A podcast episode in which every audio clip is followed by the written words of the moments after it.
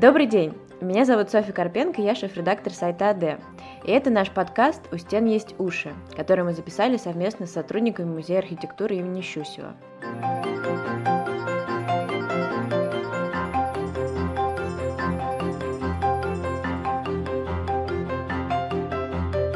Мы продолжаем нашу беседу об одном из ключевых архитекторов XX века Константине Мельникове с Павлом Кузнецовым, директором музея Константина и Виктора Мельниковых. А, о трансформации мы уже начали говорить. Ну, еще раз, а, идея Мельникова. Давайте на примере клуба Русакова рассмотрим. А, что такое клуб в то время? Клуб это не кинозал, клуб это не только театр, клуб это разные кружковые занятия, это разные активности да, для посетителей. Да, там должен быть, конечно, один большой зал, но должно быть и много маленьких. И идея была в том, чтобы использовать пространство максимально эффективно. То есть у вас есть вот эти три консоли, три балкона, которые могут работать как отдельные аудитории.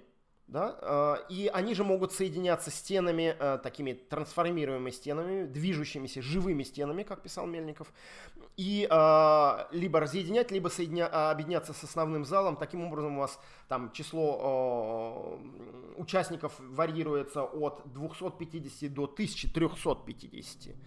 Да, не все просто было с точки зрения инженерной, и эти живые стены, они практически просуществовали очень короткий период времени. Вот. А, то есть, по сути, сейчас это единое целое, это единый один зал. Вот. И так было большую часть жизни этого клуба. Но вот сама идея такова. Или, или э, говоря о трансформации, ну, возьмем, например, клуб, клуб фабрики «Свобода», парфюмерная фабрика, производитель мыла и, и прочего всякого разного на Вятской улице в Москве. Это такой сигарообразный, сигарообразный объем, который, с одной стороны, делится напополам, э, делится э, на два зала, да, э, кинозал, там, театральный зал, а может объединяться, опять же, это стена трансформируемая, а с другой стороны пол этого зала на уровне второго этажа, он может раздвигаться, и вы э, оказываетесь зрителями в, бассейн, в бассейна, то есть спортивных водных соревнований. Проблема только в том, что в это время в этом районе еще были, э, не был построен водопровод, поэтому все не так просто было с технической точки зрения. Но, тем не менее, вот эти идеи э, трансформируемости, ну еще один клуб, не московский, а клуб подмосковный, э, единственный, кстати, клуб Мельникова за пределами Москвы, клуб Ликина Дулева, который э, сохранился, который, кстати, функционирует как клуб до сих пор. Там мы были с коллегами буквально в январе еще до начала всех э, этих неприятных событий. Значит, мы были и э, мы видели там и духовой оркестр, хореографическая студия, и спортзал. В общем, все работает. Но главная идея этого клуба Представьте себе, э, если вы по спутниковой карте, ну это легко каждому проверить, да, через Google или Яндекс, вы смотрите на него, это такой витрувианский человечек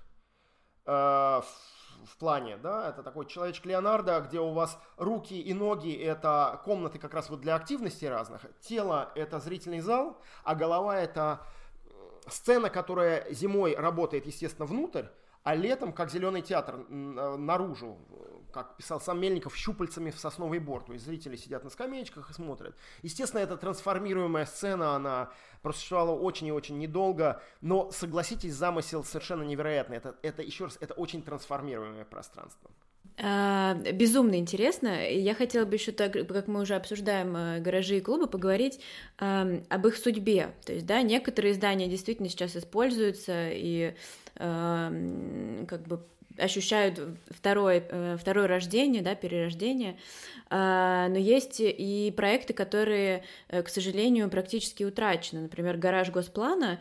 Э, я вообще фанат архитектуры Мельникова, вообще Мельникова. Я делала небольшой фотопроект и ездила фотографировать гараж Госплана. И меня буквально выгнали с территории, потому что сейчас он принадлежит какой-то частной фирме, где, как я понимаю, происходит ремонт автомобилей. Вот, то есть он за какими-то воротами, за забором, к нему не подобраться, но я подобралась, и потом меня выгнали оттуда. А, есть ли у музея архитектуры, да, и у музея э, Мельниковых э, какие-то полномочия или интенции на то, чтобы э, все как бы эти проекты вернуть условно к музейному, к музейным экспонатам, как если можно так выразиться? Конечно же, полномочий у музея нет, но у нас есть э, какие-то возможности информационные, архивные. Дело в том, что и музей архитектуры, и музей Мельниковых, который является филиалом музея архитектуры, хранит почти полную коллекцию э, чертежей, эскизов и, и тогда иногда рабочих чертежей построек Мельникова, в том числе не сохранившихся, в том числе и сильно перестроенных.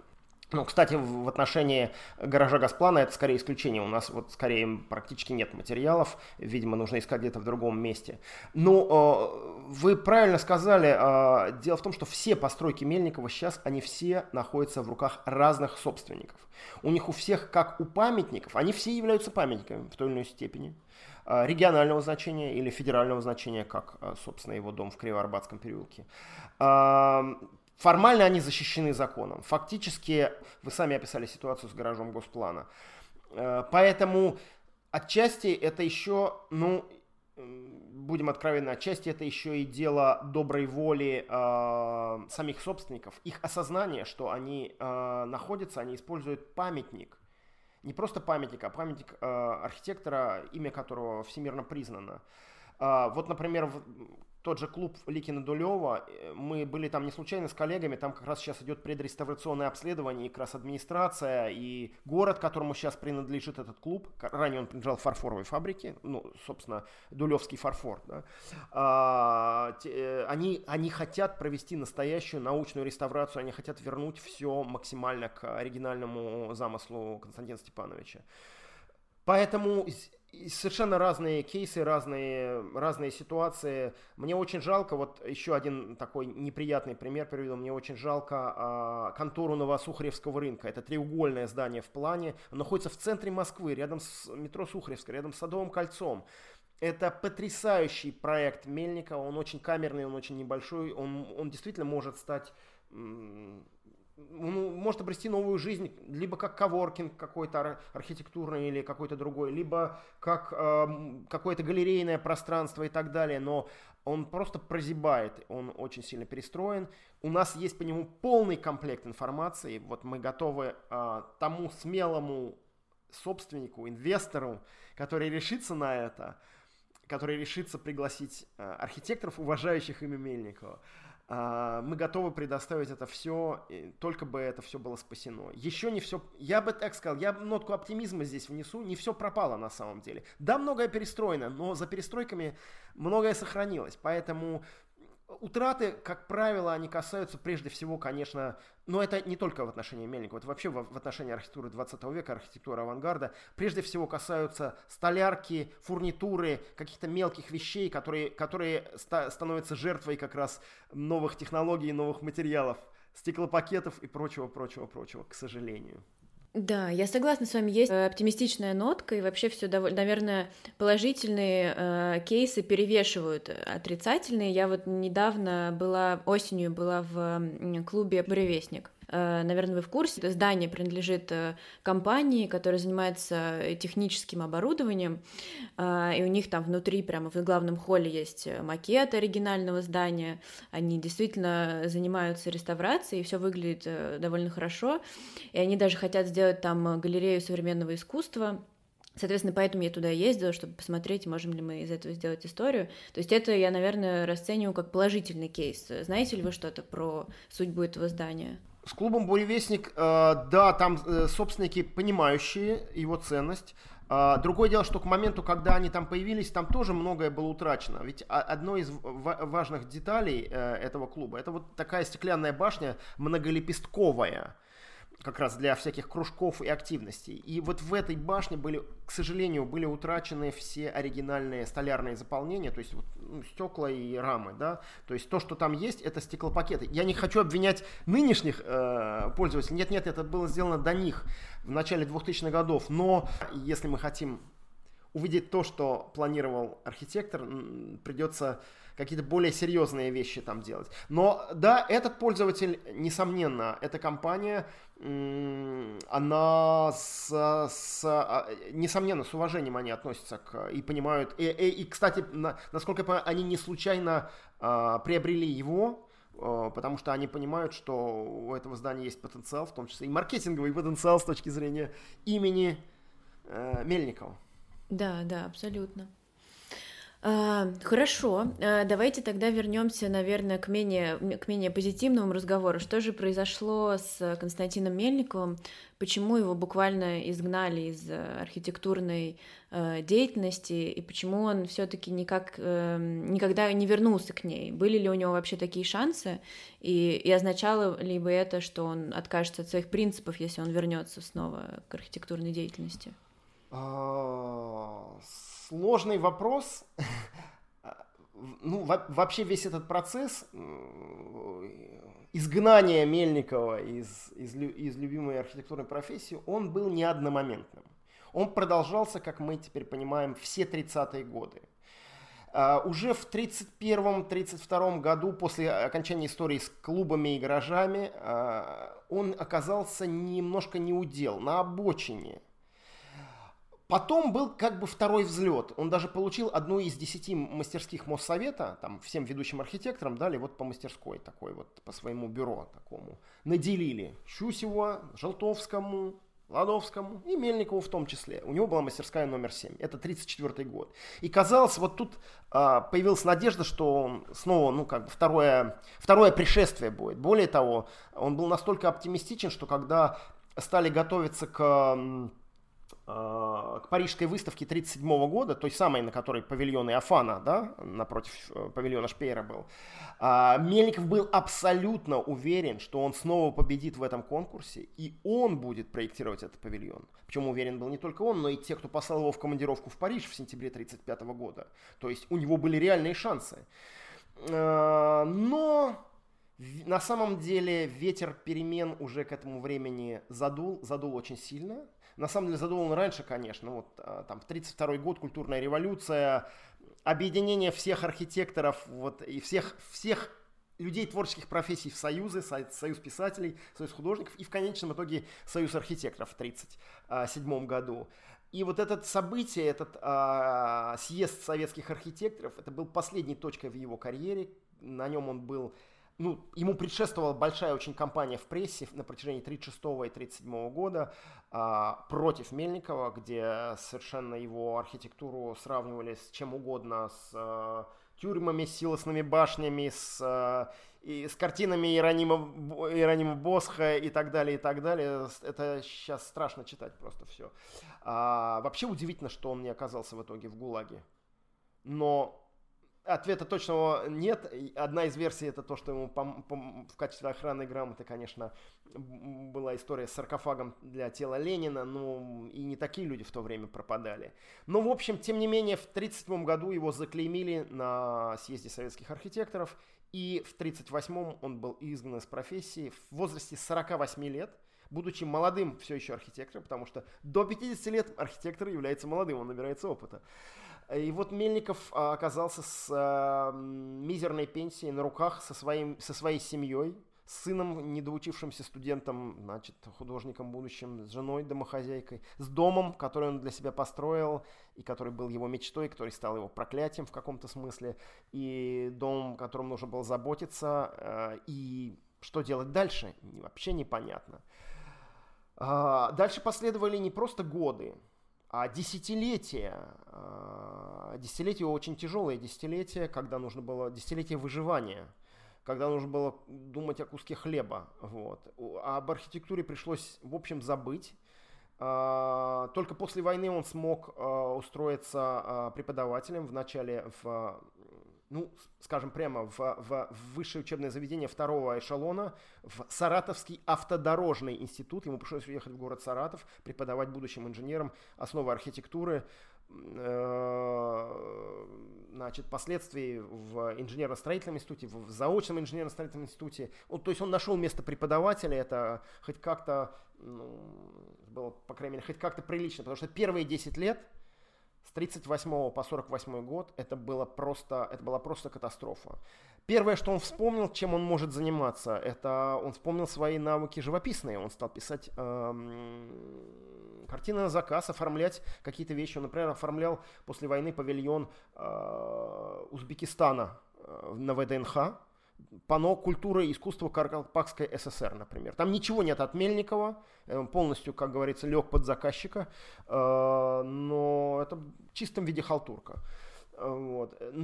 И писал портреты на заказ. Мы знаем из его дневников, что первая работа в 1938 году, э, он э, написал портрет, получил за это тысячу рублей. Э, это был портрет такого известного, успешного в сталинские годы такого кукольника Сергея Владимировича Образцова. Знаете, Би-Бабо. Да-да-да. Вот, вот как раз. Где этот портрет, мы не знаем, но мы знаем, что Образцов помог Мельникову тогда чисто материально. Да, существенно причем, выжить. да. Вот.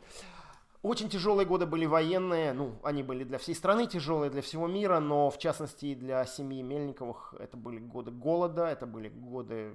Ну, э, мы, читая дневники, а дело в том, что э, сохранились дневниковые записи э, Константина Степановича, он использовал любые подручные материалы. Вначале это были календари, знаете, отрывные календари, где на каждой страничке он писал на оборотной стороне что произошло за день. Писал очень коротко, с многочисленными сокращениями, которые мы уже знаем, мы знаем, что он имел в виду. Вот. Ну, мы можем отследить его жизнь, его э, частную жизнь, его проектирование, э, его профессиональную жизнь э, на протяжении практически 20 лет. Вот. И вот и оценить весь этот масштаб катастрофы, э, когда ты из, еще раз повторюсь, десятки первой десятки советских архитекторов становишься никем, просто никем. И он был, он был реабилитирован, но он был реабилитирован не после смерти Сталина, как очень многие, а лишь после отставки Хрущева в 1964 году. То есть представьте себе, с конца 30-х годов до 1965 года, когда ему было уже 75 и, откровенно говоря, было уже поздно, а, он, он был в забвении. Это, это страшная, это очень трагичная и трагическая история об этом человеке. А, Василий Шукшин, писатель и кинорежиссер, с которым Мельников познакомился в начале 70-х годов, и они мгновенно подружились. Он был настолько поражен этой историей, он хотел снять про него фильм, и он даже придумал название, очень характерное название. Фильм «Загубленное дарование». Очень такое, да? mm-hmm. говорящая. А еще я вам другое название приведу, название первой книги о Мельникове. Книги, которая тоже очень характерна. Она была издана вовсе не в Советском Союзе, не, вовсе не в России. Она была издана в Америке, в Принстоне в 1978 году. И эта книга, написанная Фредом Старом, она называется «Мельников – A Solo Architect in a Mass Society», то есть архитектор-одиночка в массовом обществе. И это, это прямо в самую, в самую точку. Это на самом деле, это, это, это правда. А, должен сказать, что здесь, конечно, сыграли и личностные качества Мельникова. Он никогда не был командным игроком. Да, он руководил бюро, да, он, у него были всегда студенты, он преподавал во Футемасе, в Московском архитектурном институте, военной инженерной академии и так далее, и так далее.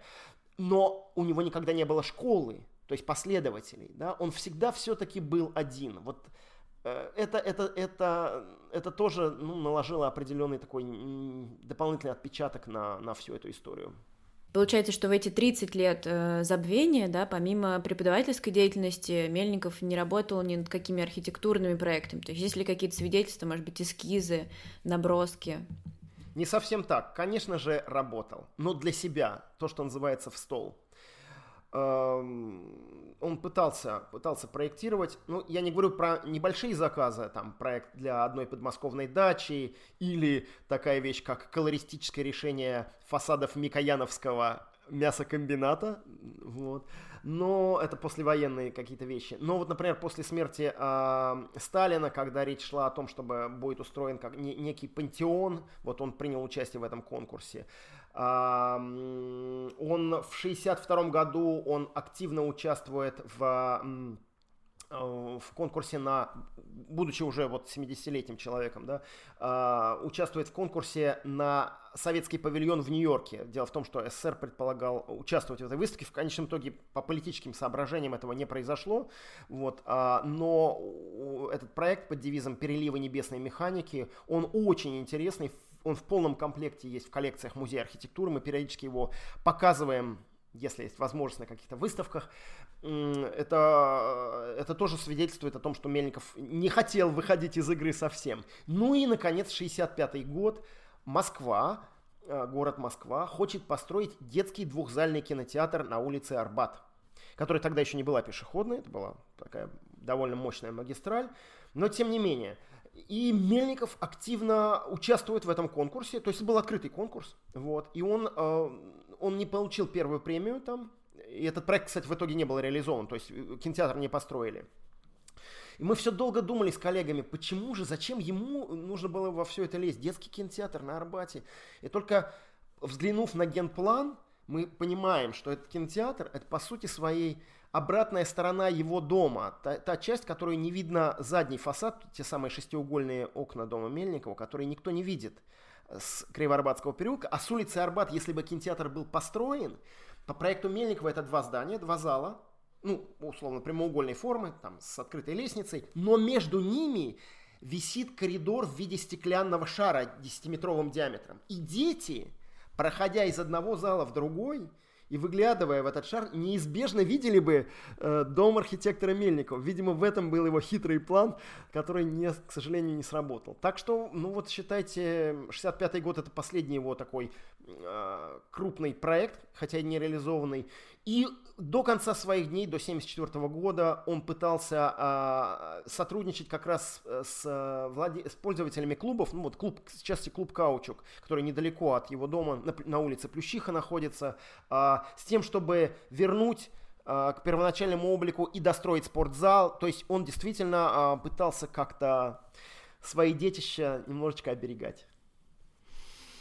Да. Так. Ну и, кстати, каучук на данный момент э, он стоит пустой, и с ним ничего не происходит. Какая-то есть информация о том, что там вообще может быть? Каучук, э, да, информация есть, э, как всегда, позитивная информация. да, он, он стоит несколько лет пустой, но, может быть, это и, и неплохо. Э, лучше подождать, так сказать, хорошего шанса, хорошего хозяина, хорошего пользователя, э, чем ну, сделать какой-то ужасный проект, да, перестроить его. Э, сделать евроремонт клуба Каучук. А, значит, сейчас пользователь клуба – это агентство по управлению памятников истории и культуры АУИПИК.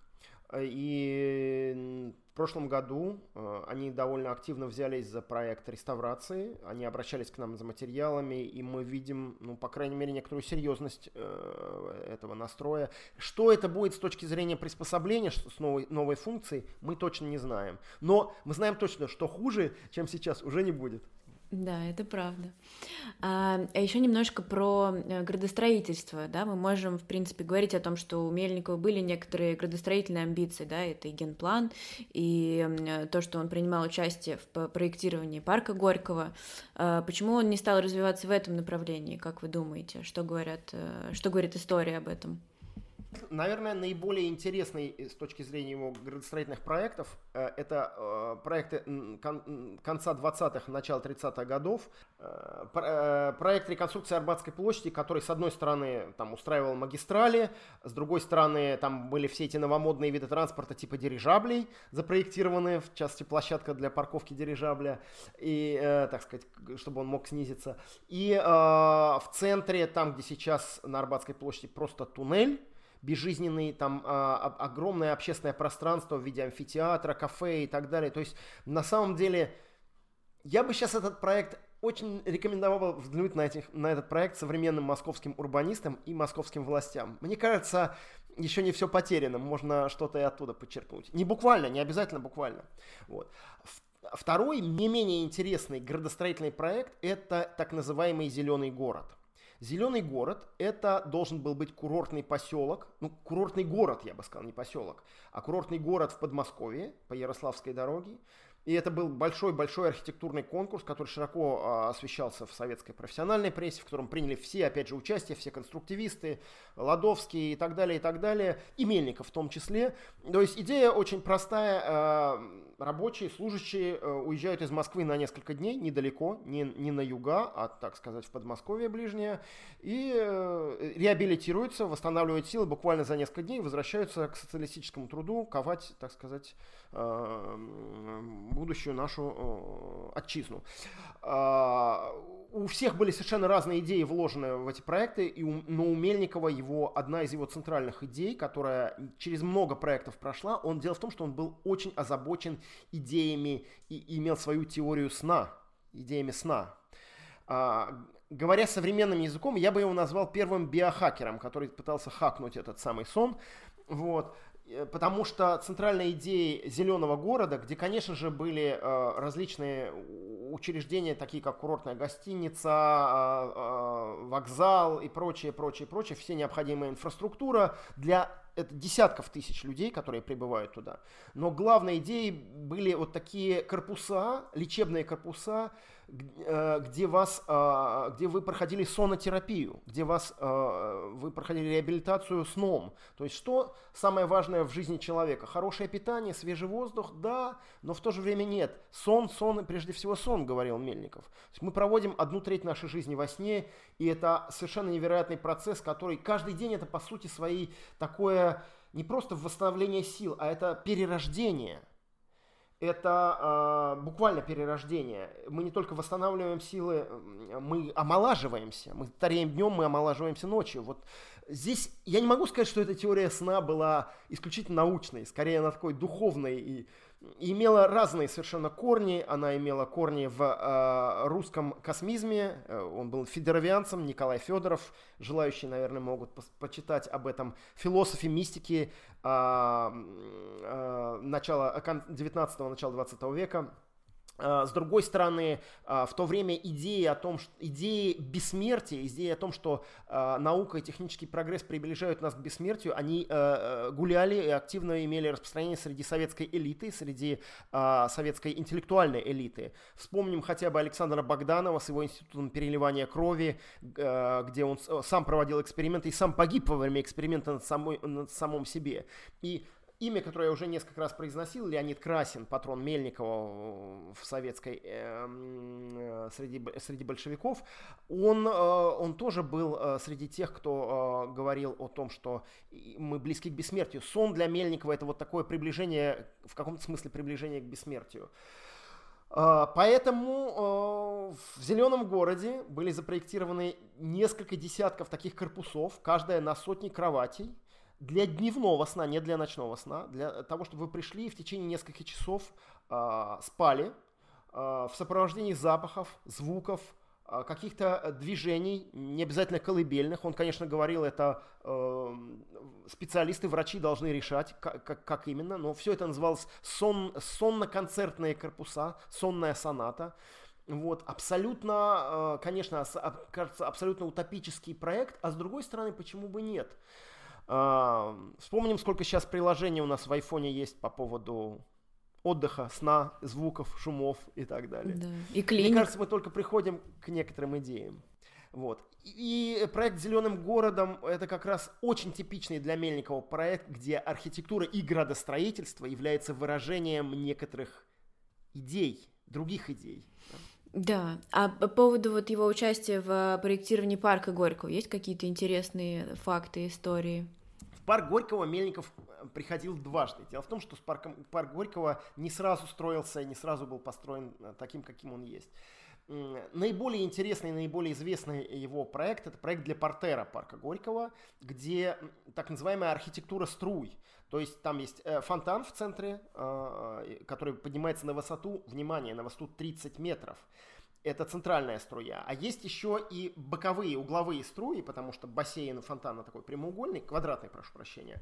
А, и они образуют как бы арки, под которыми люди могут ходить. То есть вот такая архитектура воды, архитектура струй. Поэтому первое, с чего он начал, подходя к вопросу, начал с мощностей, с э, реальности, с водопровода. Он активно начал встречаться с руководителем московского водопровода на тот момент, хватит ли мощностей Мытищинского водопровода для того, чтобы обеспечить необходимый напор.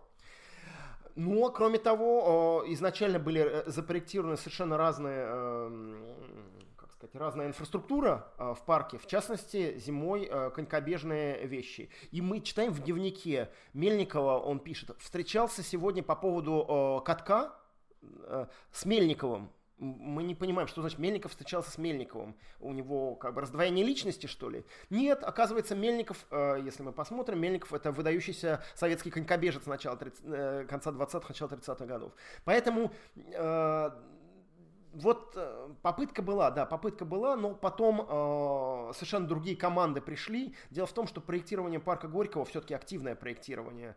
Э, оно пришлось на начало 30-х годов, когда, как я уже говорил, произошел некоторый поворот в в архитектуре, Э, поворот э, в культуре, и когда э, Мельникову пришлось бы, скажем так, поступиться своими творческими принципами и наступить на горло собственной песни, чтобы быть активным э, проектировщиком. То есть его участие в, э, парке Горького было только на самых э, ранних стадиях в конце 20-х годов. Хорошо. А, давайте вернемся с вами к дому Мельникова, о котором мы уже не раз говорили, чуть-чуть поговорим о нем. А, хотя о нем, конечно, мне кажется, можно записать вообще отдельный подкаст. А, дом Мельников, дом легенды, дом, который знают во всем мире, в который стремятся. А, что с ним происходило все эти годы? Да, мы знаем, что было очень много перипетий, э, всяких тяжб и всего прочего. Сейчас, слава богу, все стабильно, как я понимаю, да. А, что планируется, э, как сейчас он существует? Э, вот немного об этом. Дом Мельникова действительно уникальная история среди всех объектов Мельникова. Несмотря на сложную историю нашей страны 20 века, несмотря на сложную историю самого Мельникова, э, ему удалось сохраниться, сохраниться, но мы оцениваем уровень аутентичности, э, несмотря на какие-то утраты, в порядка 80-90%. Это значит, что там самая сильная черта этого, э, этого дома в том, что там подлинное все, оно настоящее, оно не по аналогам, оно, не отре... оно может быть не отреставрировано, но оно и вот это абсолютно э, то, что подкупает всех, кто туда приходит, кто даже до посещения не понимал, что это такое, или видел фотографии со стороны, но что это странные два цилиндра, действительно, как какая-то довольно со стороны, довольно, ну, недружелюбная, может быть, даже форма какая-то, как, э, так сказать, ну, такой замок, можно назвать его, да, какая-то крепость такая. Это действительно крепость, мой дом, моя крепость. Это, это его дом, это его мечта, которая была с начала 20-х годов, и, как мы теперь понимаем, э, он просто ждал удобного момента, удобного момента экономического, удобного, когда будут деньги, и удобного момента политического, когда можно будет получить землю и разрешение на строительство дома. Потому что, как вы понимаете, в конце 20-х годов, а дом строился с 27 по 29, практически частное жилье как таковое, оно, вот частные дома, это, я не, я не знаю таких прецедентов больше, не считая кооперативного поселка Сокол в Москве такого. Вот, а, и этот шанс он получил, он, а, он, он, он а, постарался встроиться в социально значимую тему. Ну, всегда такие темы, они возникают, да, у архитекторов. Ну, то ли это благоустройство Москвы, то ли это реновация какие-то, да, вещи. Ну, а тогда это была модная тема дома коммуны, новое жилье для нового человека в новой стране. Соответственно, его дом, он был представлен э, на комиссию, которая занималась распределением участков э, э, и решала судьбу участка в Кривоарбатском переулке, построить там, там был пустырь, построить там э, соцкультбыт, какой-то детский сад или э, дать его под какие-то другие цели. Э, он был, это, этот э, проект Мельников представил в виде очень простого макета из двух цилиндров, чтобы показать идею. Дело в том, что понятно, что цилиндры, Мельников не изобрел цилиндры, но идея взаимодействия цилиндров, их взаимодействие как снаружи, так и внутри, взаимодействие пространств. И по сути использование цилиндров как модули, модульность. А, вы можете делать цепочки из этих цилиндров, змейки, вы можете сделать многолистники, то есть вы можете использовать любое их количество. Это такая форма, которая а, позволяет, может быть, мультиплицирована. То есть это было представлено как прототип, как модель один к одному будущего жилья, как эксперимент на собственной семье. И именно как экспериментальное жилье, это была такая элегантная форма, чтобы обойти вопрос о частной собственности. Вот. Участок был выдан в аренду на десятки лет, на такой, такой продолжительный эксперимент, не годовой эксперимент, а многодесятилетний эксперимент. И именно так это и позиционировалось. Ну, де-факто мы понимаем, что это был частный дом, и в конечном итоге уже а, вся, вся семья, и Константин Мельников, и а, его супруга Анна, и сын Виктор, и до середины 30-х годов его дочка Людмила, все они счастливо жили там, в этом доме. А, потом Людмила уехала, а, отделилась от семьи, но тем не менее, а, вот э, остальные трое жильцов, они там жили до, ну, собственно, Мельников, э, чита Мельникова до 70-х годов, до, до своего ухода из жизни. А Виктор, э, его сын, художник, он продолжил там жить и творить, потому что он был в каком смысле результатом эксперимента архитектуры над, над живописью. Он э, стал художником, который вырос в этом странном, очень необычном пространстве, в этом необычном свете.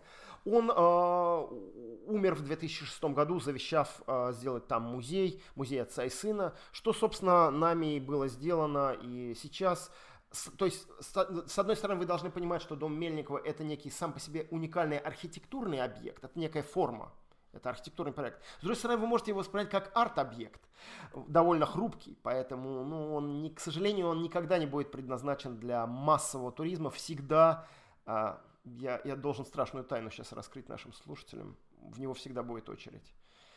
Он просто, его возможности э, для, принять э, количество посетителей которые хотят его посетить, оно на многие годы вперед э, ну, не соответствует. А с третьей стороны, это, конечно, мемориальный, это настоящий дом-музей. Да? Вот дом-музей, дом семьи, дом архитектора, его лаборатория, хранение архива, память всех этих страшных и интересных лет его жизни там. Поэтому это такой очень многоплановый объект. Ну, кстати, еще и уникальный экспериментальный инженерный объект. Я уже пытался сделать ссылку на невероятное мембранное перекрытие Мельникова, очень дешевые, очень легкие и в то же время э, на диаметре 9 метров, э, позволяющие не использовать никакие подпорки, то есть висящие практически в воздухе. Ну, он, может быть, не совсем скромно, а может быть и скромно. Сравнивал это со, со сводами Флорентийского собора. Вот. Ну, в общем, в каком-то смысле, да. Вот. А, там, очень много инженерных находок, очень много а, креатива, а, который был отчасти э, стимулирован недостатком средств, потому что средств катастрофически не хватало. Этот дом – это символ твоей мечты о жилье для своей семьи, для себя самого символ твоего таланта и символ того, как, когда у тебя мало денег. Вот когда все эти три компонента правильно замешать, у вас появляется абсолютно идеальный кандидат э, в объекты культурного наследия ЮНЕСКО, который, мы надеемся, дом Мельникова попадет. Да, я думаю, он обязан лет. попасть. Сейчас это, это, это музей. Мы стараемся какие-то делать он, онлайновые активности, не только наш сегодняшний с вами разговор, но и э, прямые эфиры в Инстаграм, Э, записи их вы можете посмотреть в инстаграме музея Мельниковых, э, музея архитектуры. Ну, а что впереди? Впереди все очень просто. Впереди большой проект реставрации. Мы только что закончили углубленное э, предреставрационное обследование. Это большой-большой международный проект – а, в котором участвуют российские инженеры, специалисты по дереву из Финляндии, специалисты по колористике и окраскам а, из, из Голландии, специалисты по Дестайл и Тео Ван Дусбургу, то есть цвета того времени. Это мы изначально не хотели делать это историей какой-то маленькой, замкнутой, внутренней музейной даже, и даже внутрироссийской, потому что дом Мельникова. В каком-то смысле это символ архитектуры Мельникова, это это абсолютно русский по природе, по, по бэкграунду, еще раз повторюсь, человек, его архитектура имеет очень глубокие корни и связи с русской архитектурой, но значение это абсолютно общемировое. Мне пришлось, а, мне выпала большая честь прошлой осенью проехать с лекционным туром про дом Мельникова, про архитектуру Мельникова, по нашим, э, побывать в гостях у наших коллег а, в вилле Тугенхат в Брно, а, в ряде других памятников в европейских таких домах, то, что мы называем iconic houses, домах архитектурных шедеврах. И буквально э, э, этой зимой по Соединенным Штатам Америки, Лос-Анджелес и в Канаде, Ванкувер – и это невероятно. Вы даже не представляете себе, насколько, а, насколько не существует барьера, насколько легко воспринимается эта архитектура 20-х годов современными, а, современными землянами во, во всех странах. Насколько большой интерес, я бы сказал, насколько взрывной интерес – я бы сказал так, что нам еще только предстоит открыть Мельникову всему миру, и ну, я очень рад, что я и мои коллеги ну, хоть как-то можем содействовать этому. Я очень тоже рада этому, и вообще мне кажется, что э, даже сейчас, да, в 2020 году, э, все равно мы еще не, до конца не можем оценить эту архитектуру, она все равно кажется какой-то внеземной, то есть вот этот дом, потому что за все это время не было создано похожих объектов, да, и все равно мы это оцениваем как что-то э, что-то такое невероятное. И, кстати, у меня есть вопрос еще по этому поводу. Мельников же планировал, э, как вы уже сказали, да, это была его идея, которую можно было масштабировать. Э, были ли в итоге запросы на это масштабирование и какие-то попытки к тому, чтобы создать больше таких домов или нет? Э, нет, были сделаны эскизные проекты, им, им представляем Моссовет. Ну, скорее, может быть, с тем, чтобы формально закрыть вопрос, что он обещал сделать. Вот как бы вот вам концепция. А, мы, кстати, пытаемся сейчас сделать модели, э, смоделировать и сделать, возможно, макеты этих непостроенных домов. Вот. И э, чуть позже, в 1931 году, э, с таким из, из, изобретателем, инженером Рейхельтом, э, который работал со строительными материалами активно в то время, они на пару сделали предложение в Моссовет о, практической реализации. Вот есть эта записка известная. В 1932 году, если не ошибаюсь, новый председатель Моссовета Николай Булганин посетил дом Мельникова. Вообще дом как вот именно как такой образец, как экземпляр в экскурсионном режиме, ну, если хотите, в музейном режиме, э, он прямо вот с 20-х годов э, начал посещаться, с момента заселения туда. Э, мы знаем об этом из книги отзывов, вот. Из, и не из книги, прошу прощения, из гостевой книги, не книги отзывов, гостевой книги, которая там ведется с э, самого начала. Э, и это, это, было, это, это было место, которое it was a must, must visit, да. Э, кстати, наряду с домом Наркомфина, вот всегда в, в то время. Если вы в Москве, посетите дом Мельникова и дом Наркомфина. Как бы два символа и новой архитектуры. Очень разные, но в то же время очень... Вот. И, э, но дальше не пошло. По каким причинам мы не знаем, но да, попытки реализовать, довести это до какой-то практической стадии, да, они были. Возвращаясь к состоянию музея, он действительно туда заходишь и кажется, что ты просто попал домой в гости. Это удивительное ощущение. У меня не было, мне кажется, таких ощущений ни в одном доме музея. Это э, действительно манит и притягивает. Кажется ли вам, что такой эффект э, достигнут э, тем фактом, что все это время там жила семья. То есть, насколько я понимаю, внучки Мельникова э, жили там до 2000-х годов, правильно? Они совсем не так давно э, уехали оттуда. Да, конечно, а тот факт, что он был все время в, а, так сказать, в руках семьи, в руках сначала Мельникова, а потом следующих поколений, конечно, это сыграло, несомненно, самую положительную роль. А, есть другая проблема. Проблема в том, что все равно в таком небольшом пространстве вы не можете одновременно и жить, и он не может быть одновременно музеем. Ну, то есть, то, что я называю не обытовление, а как вам сказать, а, быть бывает разным. И э, если это музей, вы, к сожалению, вы не можете там уже готовить на кухне. Вы не можете готовить там борщ. Да? Вы не можете использовать ванну и так далее. Это, это, это абсолютно взаимоисключающие э, вещи. То есть он не может использоваться же как жилой дом. А, и само по себе его использовать, ну, то есть, грубо говоря, если раньше это была такая бытовая нагрузка, то есть жила семья, а, родственники, друзья, а, я не знаю, дети, собаки и прочее, да, а, а теперь нагрузка другая. Вот эта нагрузка, она абсолютно ушла, но зато появилась антропо... нагрузка на инфраструктуру, нагрузка, скажем так, на сети, на канализацию, на вот, да, на то, что изнашивается. То, что на самом деле подлинное, потому что все там подлинное, и канализация, и водопровод, и, и, вот, и барашковые краны э, латунные, и э, краболитовые выключатели, и фарфоровые розетки, и прочее, прочее, прочее.